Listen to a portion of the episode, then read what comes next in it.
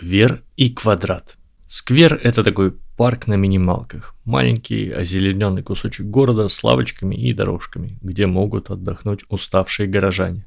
Слово заимствовано из английского, где square означает площадь или квадрат. Кстати, и русский квадрат, и английское square восходят к латинскому квадратум, а тот к латинскому quater – 4. И латинское кватер, и русское 4 восходят к единому проиндоевропейскому предку кветвер.